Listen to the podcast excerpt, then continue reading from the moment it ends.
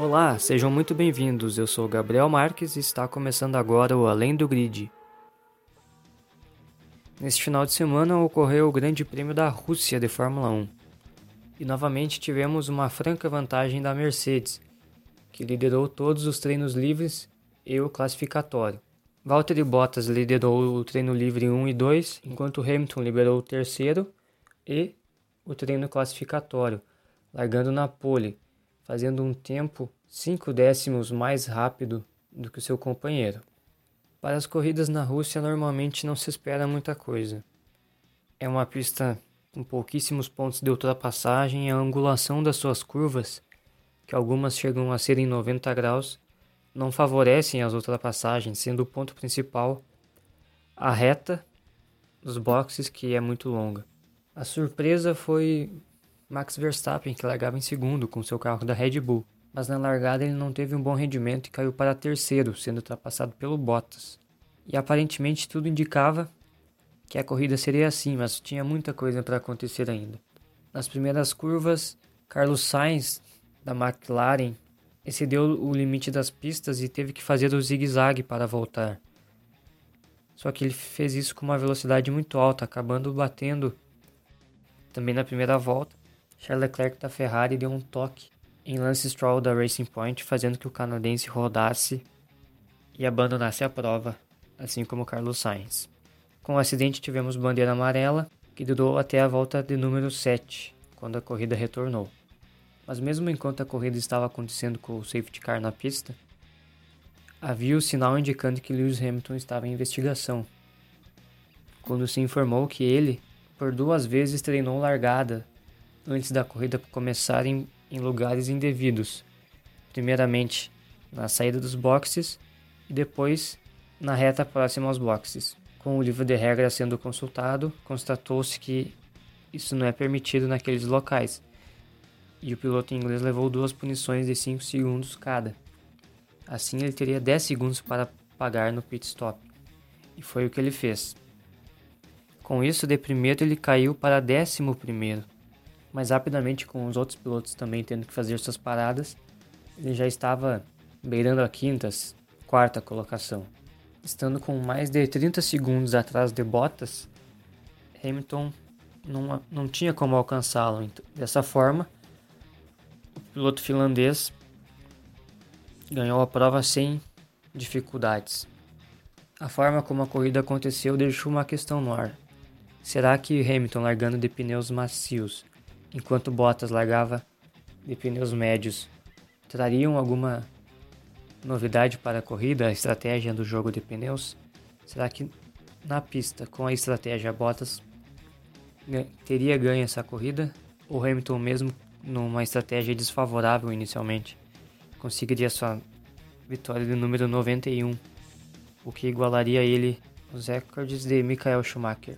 Outro recorde que foi estabelecido na corrida deste domingo foi o, de largadas. Kimi Raikkonen da Alfa Romeo teve a sua corrida de número 322, se igualando ao brasileiro Rubens Barrichello.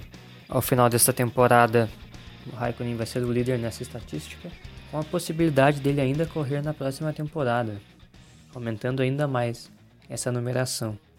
Mas vale lembrar que já temos confirmado o retorno de Alonso para a Renault, que é um outro candidato também a pelo menos passar a, a numeração do Rubens Barrichello. A corrida teve a vitória do Bottas, Verstappen que largou em segundo encerrou a corrida em segundo, Hamilton teve que se recuperar e voltou em terceiro, chegando ao pódio. O Sérgio Pérez, que havia largado em quarto, também chegou em quarto. Ricardo, que largou em quinto, chegou em quinto. Já o Charles Leclerc, que não teve uma boa largada, né? Ele, ele começou em décimo, chegou em sexto. Esteban Ocon foi o sétimo, Daniel Kvyat o oitavo, Gasly o nono, dois bons resultados da AlphaTauri. E Alexander Alves que teve um grid de pênalti, né? Ele teve que largar mais atrás no grid. Chegou em décimo, chegando atrás do PR Gasly, que é uma disputa interna entre as equipes da, da Red Bull e muito se fala, quem sabe, na volta do PR Gasly para a Red Bull, justamente no lugar do Alexander Albon. Esses foram os 10 primeiros na corrida de hoje.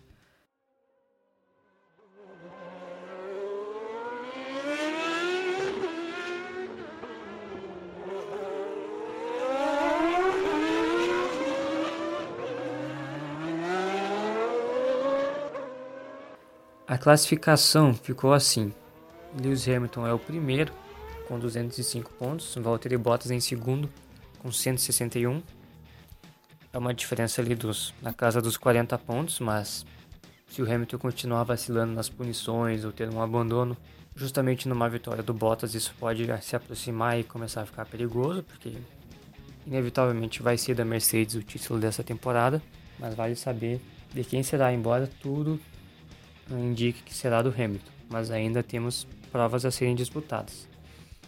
Em terceiro é o Verstappen com 128, e a briga pelo quarto lugar está muito interessante. O quarto é Lando Norris da McLaren com 65, Alexander Albon da Red Bull com 64 e Daniel Ricciardo da Renault com 63. Esses seriam em ordem o quarto e o quinto e sexto colocado. Aí a sétima colocação é do Charles Leclerc com 57, Lance Stroll com, com os mesmos 57 em oitavo, Sérgio Pérez é o nono com 56 e Pierre Gasly é o décimo com 45. E já nos construtores, a Mercedes totalmente disparada com 366 pontos, liderando.